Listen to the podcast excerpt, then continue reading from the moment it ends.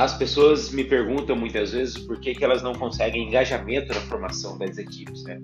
Isso é uma consequência de uma série de fatores, só que o principal deles, talvez, é a falta de capacidade de você plantar na mente da sua equipe a importância dele seguir aquele objetivo, aquele propósito.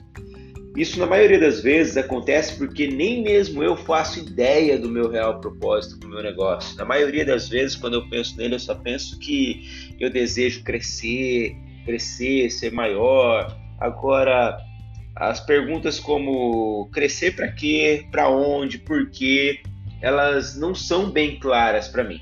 E se essas perguntas não forem bem respondidas, dificilmente você vai ter um propósito na sua empresa.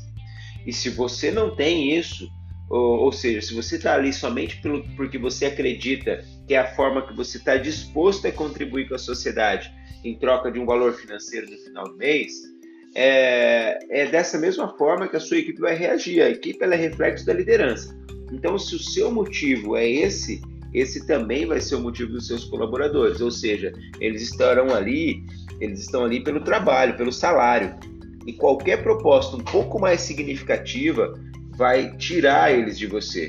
Porque na hora do vamos ver mesmo, na hora do que o bicho pega, a amizade importa muito. Só que a amizade não põe comida na mesa. Então eles vão buscar aquilo que tem, a, que agregue mais a vida deles. Se o objetivo é financeiro, eles vão buscar um ganho maior. Só que precisa ficar muito claro.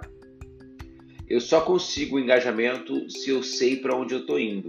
E aí eu preciso ter uma comunicação clara para que essas pessoas também compreendam que esse é o melhor caminho para que todo mundo cresça junto.